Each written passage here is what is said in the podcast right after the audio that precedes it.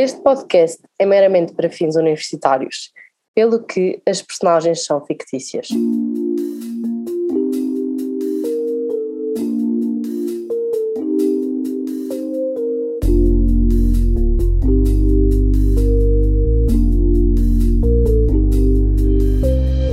Bom dia, queridos e queridas ouvintes. Hoje vamos então falar sobre a evolução do trabalho ao longo dos tempos e o modo como é visto o homem no trabalho ao longo dessa mesma evolução. E para isso temos connosco hoje Sara Campos. Bom dia a todos. Antes de mais, muito obrigada pelo uh, convite. E, na minha opinião, uma temática muito importante, visto que o trabalho evoluiu muito até os dias de hoje. A história do um, trabalho humano teve na sua origem quando o ser humano começou a procurar satisfazer as suas necessidades biológicas de uh, sobrevivência e na, para a história, uh, o trabalho era uma questão de um, sobrevivência. O uh, trabalhador decidia o que produzir, como produzir e a que ritmo. Mesmo quando se tornaram agricultores, de, deixando a vida nómada para trás, o objetivo do trabalho era essencialmente suprir as uh, necessidades mais básicas para este um, sobreviver. Não existia separação entre o espaço familiar e o uh, trabalho, optavam pela duração e pela intensidade do uh, trabalho de acordo com as necessidades que tinham de produção. Mas onde é que começou esta mudança? Começaram sobre algumas mudanças na Revolução Industrial até o final do século XVIII. O processo produtivo era somente artesanal. No entanto, nesta, nesta altura da sua primeira uh, Revolução Industrial, e esta estava associada à descoberta do potencial do uh, carvão, dando origem à máquina a vapor, o que então resultou numa mecanização do processo produtivo. Esta revolução veio mudar completamente uh, o paradigma do uh, trabalho. Os uh, trabalhadores tiveram então de ir de, do campo para as cidades para procurarem tra trabalho nas indústrias, de modo a então melhorarem as suas condições de vida. Estes mesmos trabalhadores não tinham qualquer tipo de um, habilitação, eles eram selecionados tendo em conta o critério de saúde e de uh, resistência física, o que mostra que estes mesmos não tinham direitos nenhums e que o único objetivo era então assegurar o ritmo de produção. No século XIX teve início o movimento operário, cuja organização era, ri, era reivindicar melhores condições de uh, trabalho e dos direitos dos uh, trabalhadores. Achei importante referir isto. Realmente, o trabalho era visto de forma completamente diferente. E já que falámos na primeira revolução, a segunda revolução industrial tem também algumas implicações na mudança de trabalho, ou não? A segunda revolução industrial também teve, como é óbvio, e essa teve início no início do século XIX. Também conhecida por revolução tecnológica, caso não soubessem, agora sabem, devido ao surgimento da hum, eletricidade e ao aproveitamento da energia do petróleo.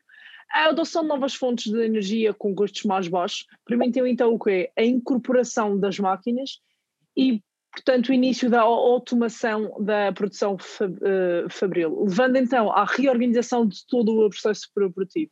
O objetivo, assim, já não era somente o controle da uh, eficácia, mas passou então a ser também a otimização dos custos e do tempo de execução. Mas a introdução da máquina vem então associada ao quê? Vem então associado a novas condições de trabalho, que são da exploração do homem, em que ele é visto como uma extensão económica do processo de uh, produção e não como um ser humano mesmo. Certo, e nisto tudo onde é que entra a gestão de pessoas? Então, é a partir da Primeira Guerra que o papel da gestão de pessoas começa a ganhar reconhecimento nas organizações, mas de que forma? Como forma de aumentar a produtividade e a eficiência das mesmas. E quando é que considera que começou realmente a haver alguma melhoria nas condições oferecidas aos trabalhadores?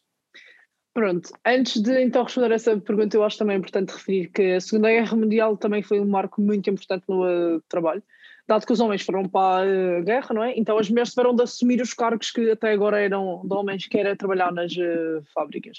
E foi então após esta guerra que se verificou uma evolução na forma como era organizado o trabalho e onde começou então a haver alguma melhoria nas condições uh, dos uh, trabalhadores e onde começou a ser dada alguma importância, muito pouca, aos, aos direitos de, dos mesmos. Ainda bem que essas melhorias aconteceram, não é? Mas mesmo assim, ainda se nota que os trabalhadores, uh, aliás, os trabalhadores ainda eram vistos como trabalhadores e não como pessoas. E com os avanços tecnológicos isso melhorou, ou não? Sim, no fim da década de 50 do século XX, deu-se então a terceira revolução, associado ao, ao aparecimento de hum, computadores e da uh, internet. E nesta época, então, passaram a ser exigidas, uh, exigidos aos uh, trabalhadores conhecimentos especializados e outras competências. E com esta evolução, alguns trabalhos entraram então em declínio e outros nasceram e as máquinas passaram então a ser configuradas e adaptadas aos uh, trabalhadores e não ao contrário como uh, acontecia até, até, esta época. E também é importante referir que nesta época a questão de recursos humanos torna-se importante e deixou de incidir nas uh, tarefas para passar a fazê-lo nas competências. Hoje em dia com a tecnologia está tudo a mudar, não diria? Sim, a revolução digital ocorre diariamente e nenhuma das revoluções que eu falei anteriormente teve um impacto tão rápido e tão intenso uh, no trabalho como a que nós vivemos hoje. Uh, está a mudar não só a forma como nós uh, fazemos as coisas, mas também a forma como somos.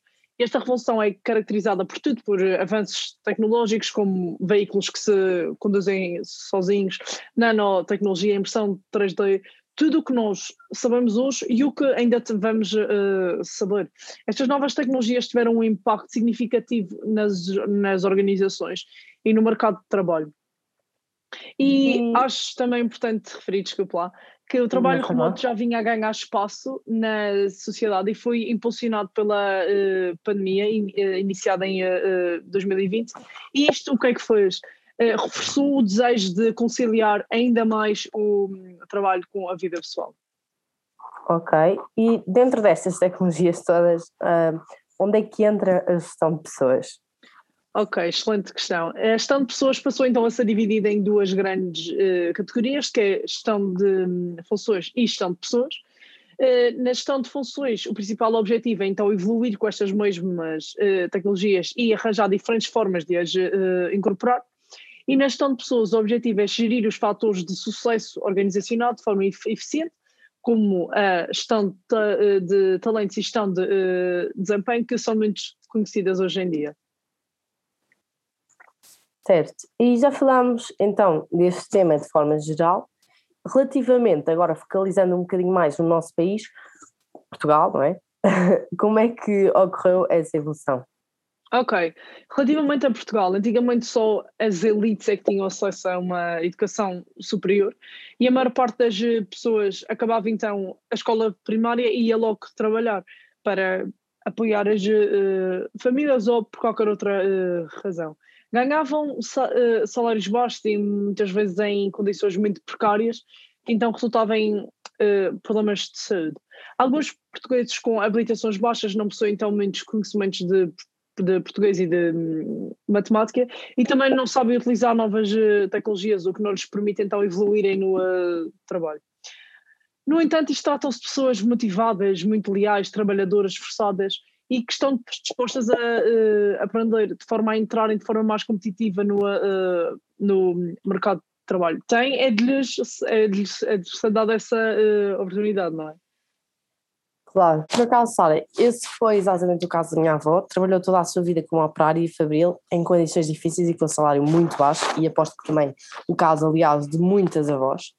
Um, então, assim, para terminar uh, o nosso episódio de hoje, se tivesse de resumir algo para descrever o papel dos recursos humanos, qual seria? Ok. Um, a meu ver, o papel principal dos recursos humanos é então definir estratégias para atrair, comprometer e reter talentos e encontrar formas de medir e recompensar uh, o desempenho profissional. Uh, componentes, não esquecendo a motivação, essenciais no uh, ambiente caracterizado pela volatilidade, incerteza, complexidade e ambiguidade. Muito obrigada por ter estado aqui presente hoje e assim chegamos ao fim do primeiro episódio. Beijinhos e até ao próximo episódio.